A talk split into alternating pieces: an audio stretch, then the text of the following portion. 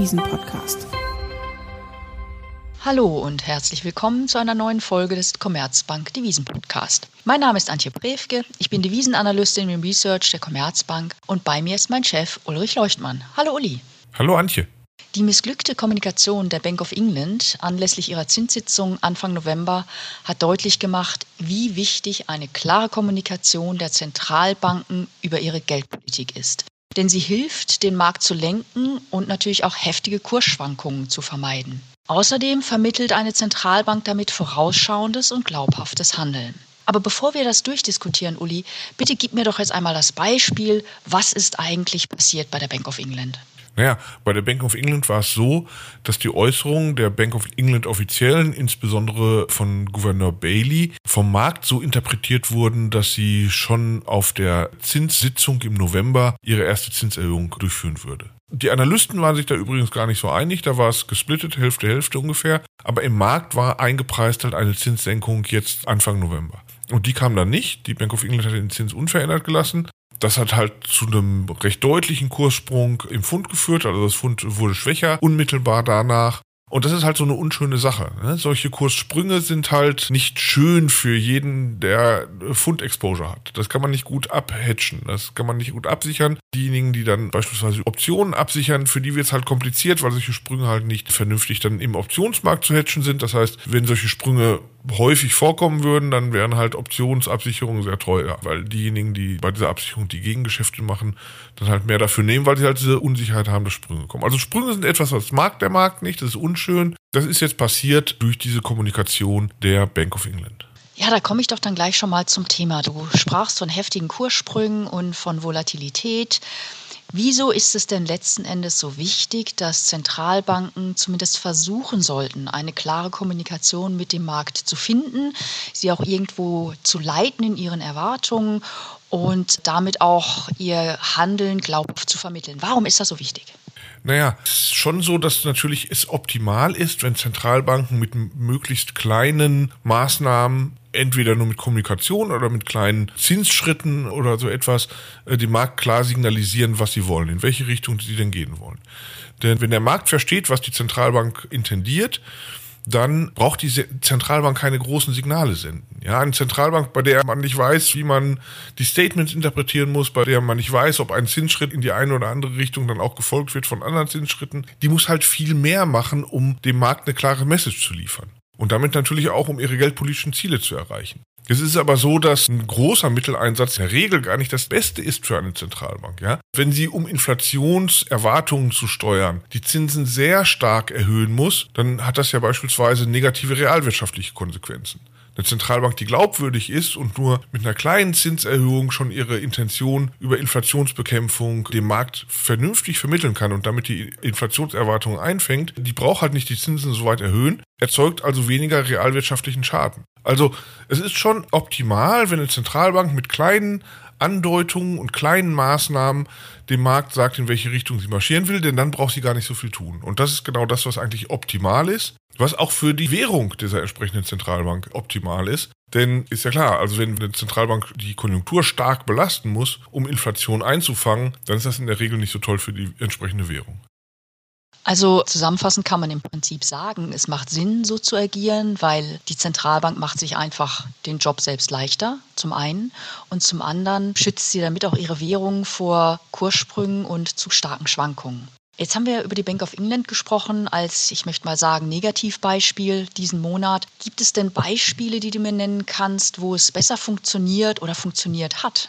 Naja, also sozusagen der große Kommunikator von Geldpolitik und sozusagen der Meister dieses Faches war halt, glaube ich, Alan Greenspan in den 80er Jahren und früh 90er Jahren. Der konnte halt sehr gut mit kleinen Andeutungen den Markt in die richtige Richtung lenken. Und zwar, und das ist halt die Kunst daran, die er halt so toll beherrschte, den Markt in die Richtung lenken, graduell. Ja, also wenn er irgendwie eine geldpolitische Wende ankündigen wollte, dann hat er das zuerst so unklar gemacht, dass der Markt halt nicht voll draufgesetzt hat, sondern nur ein bisschen. Und dann wurde es mehr und mehr klar und der Markt in den Wechselkursen beispielsweise und in den Zinsen wurde dann diese geldpolitische Wende mehr und mehr eingepreist. Das war jetzt allerdings wirklich der Großmeister in seinem Fach und da gibt es nicht viele, die das so gut können. Und das ist natürlich auch schwierig. Ja? Ich meine, Gegenbeispiel war Ben Bernanke mit seinem Taper-Tantrum, wo er in seiner Sichtweise, glaube ich, sehr vorsichtig angedeutet hat in 2014, dass die FED ihre Wertpapierkäufe in absehbarer Zukunft zurückführen könnte und der Markt ist halt gleich sofort drauf gesprungen. Da war er zu klar und der richtige Grad an Unklarheit, aber immer noch genug Klarheit, dass der Markt schon mal so ein bisschen drauf reagiert, das kriegen nicht viele Zentralbanker gut hin. Ja, das ist eine Gratwanderung, diese Kommunikation mit den Märkten für eine Zentralbank. Wie schätzt du es denn ein bei der Fed unter Jerome Powell? Wie hat die Fed sich geschlagen, als sie jetzt Anfang des Monats ihre Geldpolitik dahingehend geändert hat, dass sie ein Tapering, also ein Zurückfahren der Anleihekäufe bekannt gegeben hat? Fandest du diese Kommunikation gelungen? Also ich finde, Paul ist eigentlich ein ganz guter Kommunikator. Der kriegt es ganz gut hin. Ja? Also er hat ja auch die Schwierigkeit gehabt, dass er ein Tapering, also ein Zurückfahren der Wertkäufe der FED hinkriegen musste, ohne dass der Markt da katastrophal reagiert. Dass, ohne dass die Kurse an den Anleihemärkten einbrechen, ohne dass wir massive Ausschläge in den Dollarwechselkursen bekommen. Und das ist ihm sehr gut gelungen. Das ist ihm viel besser gelungen als Bernanke damals. Deshalb ist er eigentlich ein sehr guter Kommunikator ehrlich gesagt, ich hatte am Anfang so meine Sorgen, weil er ist ja kein Ökonom, er ist Jurist. Aber vielleicht ist das gerade sein Vorteil, dass er eine Sprache findet, die auch hinreichend allgemeinverständlich ist. Und ich glaube deshalb, man muss ihm da eigentlich ein ganz gutes Zeugnis ausstellen, hat mich sehr positiv überrascht. Dann möchte ich gleich rüberschwenken zur EZB. Die neue Präsidentin Christine Lagarde ist ja gerade mit dem Vorsatz angetreten, dass sie die Kommunikation der EZB verbessern möchte, dass sie sie auch für ein breiteres Publikum leichter verständlich machen möchte. Und das ist natürlich in den Zeiten, in denen wir jetzt einerseits Unsicherheit haben, andererseits auch unkonventionelle Maßnahmen, sicherlich kein einfacher Job, den sie sich da ausgesucht hat. Kann man denn sagen, dass sie bislang einen relativ guten Job gemacht hat? Ja, also ich würde mal sagen, das ist vielleicht so ein bisschen gemischt. Ne? Also was wir momentan natürlich haben, ist beispielsweise, dass sie auf der letzten EZB-Sitzung so ein bisschen rumgeschwammelt hat bei der Frage, ob denn die Markterwartungen bezüglich sehr frühen Zinserhöhungen der EZB, also schon im kommenden Jahr, ob die denn gerechtfertigt werden oder nicht. Und da wollte sie nicht so richtig Ja oder Nein sagen. Und das wurde ziemlich klar. Ne? Das hast du gemerkt, als du es dir angehört hast, das habe ich gemerkt. Das werden die meisten Marktteilnehmer gemerkt haben, dass sie da eigentlich nichts sagen wollte, aber es musste sie die Frage natürlich irgendwie beantworten und das, was da rauskam, war so ein bisschen schwammig. Das ist aber allerdings natürlich auch ein schwierigeres Problem als das, was die Bank of England beispielsweise hatte. Ne? Ich meine, es geht darum, dass natürlich auch die EZB nicht mit hundertprozentiger Sicherheit weiß, wie die Inflationsentwicklung in 2022 verlaufen wird. Wird die Inflation wieder sehr schnell fallen oder wird sie nur ein wenig zurückgehen oder gar nicht? Das ist ja nicht klar. Wir wissen alle nicht, wie die Inflation läuft. Und deshalb kann sie natürlich auch weder sagen, dass die Markterwartungen völlig falsch sind und es auf keinen Fall so kommen wird, noch kann sie sagen, dass die Markterwartungen richtig sind, denn das wäre das falsche geldpolitische Signal. Signal. Das wollte sie nicht geben. Und ah, da ist es halt, sag mal, in der Natur der Sache, dass es schwierig ist, sowas zu kommunizieren. Vielleicht hätte Alan Greenspan das besser hingekriegt. Der konnte es halt richtig gut. Ich mag da aber keinen Vorwurf machen, weil ehrlich gesagt, ich wüsste auch keine bessere Lösung als das, was sie da gesagt hat. Also von daher, im Fall der Kommunikation, der bei der EZB nicht immer toll ist, ist es halt auch so, sie ist halt auch in einer schwierigen Situation. Frau Lagarde ist kein Genie in Kommunikation, wie es Greenspan war, aber sie ist auch sicherlich keine Katastrophe, glaube ich. Ja, ähm, dann möchte ich jetzt einfach nur mal ein Beispiel nennen, das ich auch beachtlich fand und das eher so wieder ein kleines Negativbeispiel ist. Äh, da gehe ich auf die andere Seite der Erdkugel, nämlich nach Australien. Da war es auch sehr spannend zu sehen, dass wir plötzlich am Freitag vor der Zinssitzung, die findet immer dienstags am Anfang des Monats statt, also am Freitag davor, ist plötzlich die dreijährige Rendite in Australien von ungefähr 0,1 Prozent auf 0,8 Prozent nach oben geschossen. Anscheinend war da auch der Bondmarkt im Prinzip fast nicht mehr vorhanden, völlig aus den Fugen geraten. Ja, und dann am Dienstag danach sagt dann plötzlich die Zentralbank, die Reserve Bank of Australia, sie gibt ihr Renditeziel für diese dreijährige Rendite auf. Das heißt, sie hat eigentlich Fakten geschaffen, schon am Freitag davor, zwei Werktage davor, indem sie einfach diese dreijährige Rendite nicht mehr verteidigt hat, dieses Ziel nicht mehr verteidigt hat. Und da muss ich ganz ehrlich sagen, das fand ich jetzt sehr ungeschickt von ihr und nicht wirklich eine gute Kommunikation mit dem Markt, denn sie hat geldpolitische Fakten geschaffen, wenige Tage bevor sie dann die Zinsentscheidung wirklich bekannt gibt und dann auch bekannt gibt, dass sie wirklich dieses Ziel nicht mehr verfolgt. Sie hat auch eine Pressekonferenz einberufen. Normalerweise halten die Australier keine Pressekonferenz ab. Und ich finde, da hilft dann eigentlich auch keine Pressekonferenz und keine lange Erklärung, denn die dient ja dann eigentlich nur dazu, das zu erklären, was vorher den Markt schon überrascht hat. Und man hat das auch im australischen Dollar gesehen. Äh, die Devisenhändler waren sehr überrascht und haben natürlich sofort den australischen Dollar verkauft. Also das wollte ich auch eher einordnen wollen in die Rubrik missglückte Kommunikation mit dem Markt.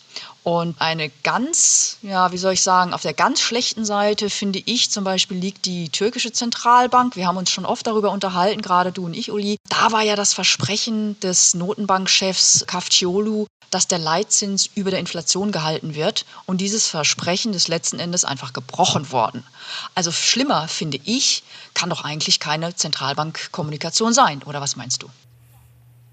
Ja, also bei der türkischen Zentralbank sind wir uns ja ganz einig. Da muss man sagen, ist die Ursache wahrscheinlich auch einfach politischer Einfluss. Ne? Also wenn die Politik die Zentralbank zu etwas zwingt, was sie vorher versprochen hat, nicht zu machen, dann kommt halt sowas. Ne? Im Fall der australischen Zentralbank, der ABA, auch da gebe ich dir völlig recht. Das war ja schrecklich. Ne? Also erst fällt das Kind ins Wasser und jeder, der sich auf die ABA verlassen hat, hat seine Verluste am Freitag eingefahren und ein paar Tage später kommen sie dann und kündigen das quasi an. Ist also erklärt, was dann schon geschehen ist. Das nützt ja nichts mehr. Da ist natürlich aber auch so, ich meine, das ist halt das Problem, wenn, wenn eine Zentralbank sagt, ich steuere die Rendite oder in 2015 die Schweizerische Nationalbank sagt, ich verteidige eine Grenze in einem Wechselkurs oder sowas wenn man irgendwann meint, das aufgeben zu müssen, dann ist es natürlich schon schwierig, da wieder rauszukommen. Ne? Ich meine, natürlich ein marktschonenderes Verhalten der ABA wäre ja gewesen, dass sie sagt, wir heben jetzt graduell dieses Renditeziel an, also streben nicht mehr 0,1 Prozent an, sondern erstmal 0,2 Prozent und einen Monat später sagt es dann 0,3 Prozent oder sowas. Nur darauf würde der Markt natürlich dann springen und würde das natürlich antizipieren, dass das Ziel immer höher und höher geht. Das heißt, die Zentralbank müsste zur Verteidigung ihres des Renditeziels natürlich immer mehr und mehr am Rentenmarkt intervenieren. Das wollte die ABA offensichtlich nicht und hat sich dann dazu entschlossen, den Markt hier zu überraschen. Das ist nicht schön, da bin ich voll deiner Meinung. Im Grunde ist das aber sozusagen das Problem,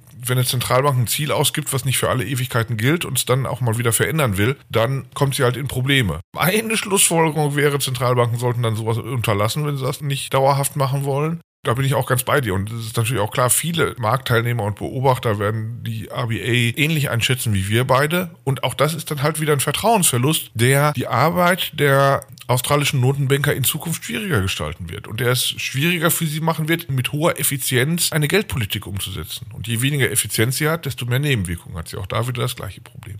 Ist denn der Markt zumindest bereit, bis zum gewissen Grade mal einen, ich sag mal, Kommunikationsfehler? Denn wir sind alle Menschen, wir haben auch sehr unsichere Zeiten, wir haben sehr unkonventionelle Maßnahmen. Kann man davon ausgehen, dass der Markt bereit ist, auch in diesen Zeiten mal einen Kommunikationsfehler zu entschuldigen und auch darüber hinwegzusehen, ja, zu akzeptieren, es war doof, wir haben starke Schwankungen gesehen, aber dann doch wieder zu sagen, wir schauen nach vorne und prinzipiell bleibt diese oder jene Zentralbank glaubwürdig? Ja, ich, ich glaube schon. Also ich bin ehrlich gesagt immer überrascht, wie, wie schnell der Markt sowas verzeiht und wie wenig nachtragend er ist. Bei der SNB hatten wir das gesehen. Die hat schon kurze Zeit nach dem Ereignis vom Januar 2015 dann auch schon wieder, sagen wir mal, durch Interventionen und sowas dem Markt klare Signale geben können, die der Markt dann auch aufgenommen hat und sowas. Also im Grunde ist der Markt natürlich schon willens, da Guidance von den Zentralbanken anzunehmen, habe ich das Gefühl. Das ist aber ja eher so eine Gefühlssache. Also könnte ich jetzt nicht mathematisch genau nachweisen. Wie siehst du denn das? Also glaubst du nicht auch, dass, dass im Grunde überraschend schnell wieder Märkte auf Zentralbanken hören, auch wenn sie von denen erstmal so ein bisschen an der Nase rumgeführt wurden? Ja, ich ähm, bin da vollkommen deiner Meinung. Ich meine, da würde ich jetzt die türkische Zentralbank wieder außen vor lassen, denn sie hat generell, finde ich, keine glaubwürdige Geldpolitik. Sie hat auch seit Jahren nicht mal mehr Inflationsziel erreicht. Aber ähm, ich habe auch den Eindruck, dass äh, diese Fehler relativ schnell verziehen werden. Der Markt ist da wie ein Hund, der ins Wasser fällt und sich schüttelt und dann weitermacht. Aber das darf meines Erachtens nicht zu oft passieren. Und da könnte ich mir vorstellen, wenn das eben oft passiert, dann ist doch eine gewisse Skepsis des Marktes gegeben und generell die Tendenz dann bei dieser Währung vielleicht doch vorsichtiger zu sein und vor allen Dingen erhöhte Volatilität dann einzupreisen. Und äh, du sagst es eingangs schon, das ist natürlich etwas, was nicht unbedingt gut ist. Das ist nicht unbedingt gut für den Markt und vor allen Dingen auch nicht für die Unternehmen, die sich absichern müssen. Also ich denke, ja, es wird schnell verziehen, aber das Risiko ist natürlich, man sollte es nicht zu oft machen, auch wenn es nur ein menschlicher Fehler ist, mal der immer wieder vorkommen kann, weil man sich ansonsten das Leben einfach schwerer macht als Zentralbank. Ja, vielleicht ist es genau das, ne? Vielleicht ist es genau das. Also, wenn eine Zentralbank einfach, sag mal, ungeschickt kommuniziert hat, und wir hatten es besprochen, Kommunikation mit dem Markt auf eine effiziente Weise ist eine extrem komplizierte Sache. Wenn sie da einfach mal einen Fehler gemacht hat, dann ist es vielleicht so, dass der Markt das eher verzeiht und auch schnell wieder darüber hinwegsieht und eine Zentralbank schnell wieder auch relativ effizient mit dem Markt kommunizieren kann. Und in der Türkei, wo es dann eher so ein strukturelles Problem ist, dass die Zentralbank halt nicht machen kann, was sie will und was sie für richtig hält, sondern beeinflusst wird von außen und deshalb solche Kommunikationsprobleme entstehen, wo es also eher so eine strukturelle, langfristige Sache ist, da ist es dann was anderes und da ist es dann schädlicher. Vielleicht ist das der Unterschied. Was meinst du denn? Also ich habe den Eindruck, solange wir in dieser Pandemie- oder Nach-Pandemie-Phase sind und solange wir erst in ein, zwei Jahren wissen werden, wie wirklich die Effekte dieser Pandemie auf Wachstum und vor allen Dingen auf Inflation und Preise sein werden, solange wir diese unkonventionellen Maßnahmen haben, die ja langsam wieder zurückgefahren werden müssen, ist meines Erachtens der Erklärungsbedarf sehr groß bei den Zentralbanken und auch der Erklärungswille vom Markt, dass eben er Signale bekommt, auf die er sich verlassen kann, sehr groß. Sprich, ich ich bin der Meinung, diese Kommunikation der Zentralbank, eine effiziente und vorsichtige Kommunikation mit dem Markt, wird nach wie vor sehr wichtig sein, vielleicht wichtiger, als sie früher mal war. Wie siehst du das? Ja, ja ich, ich sehe es ähnlich. Also wir hatten ja jahrelang eine Phase, wo Inflation zu niedrig war, aus Sicht der Zentralbanken da war es schon schwer genug für die Zentralbanken, so mit, mit Forward Guidance und sowas dann zu arbeiten und das effizient so umzusetzen, dass der Markt darauf reagiert. Und jetzt haben wir plötzlich eine Situation, wo Inflation deutlich über den Zielen der Zentralbanken liegt aber wir diese Natur dieser Inflation natürlich nicht richtig verstehen, weil sie halt Corona-bedingt ist. Wir haben keine Beispiele aus der Historie, wie sich Inflation dann wieder nach so einer Phase entwickelt. Da weiß es keiner. Da weiß nicht der Markt und weiß nicht die, die Zentralbanken, wie die Inflation sich entwickelt. Und das kommt jetzt halt zusammen so ein bisschen. Ne? Also wir haben einerseits halt diese Angst der Zentralbanken, wieder in diese Low Inflation von vor Corona zurückzufallen und andererseits wissen wir nicht, ob die Inflation nicht doch höher bleibt. Und das ist natürlich ein extrem unsicheres Umfeld für den Markt wie für die Zentralbanken. Banken. Und da ist die Kommunikation naturgemäß schwieriger. Aber gerade da ist es natürlich so wichtig, so vermeidbare Fehler, wie die Bank of England sie mit ihrer Entscheidung begangen hat, dann zu vermeiden. Ne? Also es ist schwierig genug und Zentralbanken und Märkte werden sich oft genug missverstehen. Aber gerade deshalb sollte man dann Dinge unterlassen, die noch zu Unsicherheit führen, die vermeidbar wäre, glaube ich. Zusammenfassend lässt sich sagen, dass es für Zentralbanken einfach besser ist, Kommunikationsfehler zu vermeiden. Sie machen sich damit letzten Endes das Leben leichter und sie nehmen auch Volatilität bei ihren Währungen raus, was sicherlich positiv ist. Aber unsichere Zeiten und unkonventionelle Maßnahmen werden weiterhin uns begleiten. Daher ist der Erklärungsbedarf groß und wird auch weiterhin groß bleiben und umso wichtiger ist die Kommunikation. Wir können also davon ausgehen, A, die Kommunikation bleibt wichtig und B, wenn Fehler passieren, dürfte die Volatilität auch entsprechend hoch bleiben. Vielen Dank für das Gespräch, Uli. Vielen Dank, Antje. Wenn Ihnen unser Devisen-Podcast gefallen hat, dann abonnieren Sie ihn doch gerne auf den gängigen Plattformen wie beispielsweise Spotify oder iTunes. Alle wichtigen Informationen finden Sie auch in den Show Notes. Da nehmen wir natürlich auch gerne Feedback, Kritik oder Anregungen entgegen. Und auch in der kommenden Woche beschäftigen wir uns an dieser Stelle wieder mit einem wichtigen Thema für den Devisenmarkt. Bis dahin Ihnen allen, liebe Zuhörerinnen und Zuhörer, eine gute Woche und auf Wiederhören.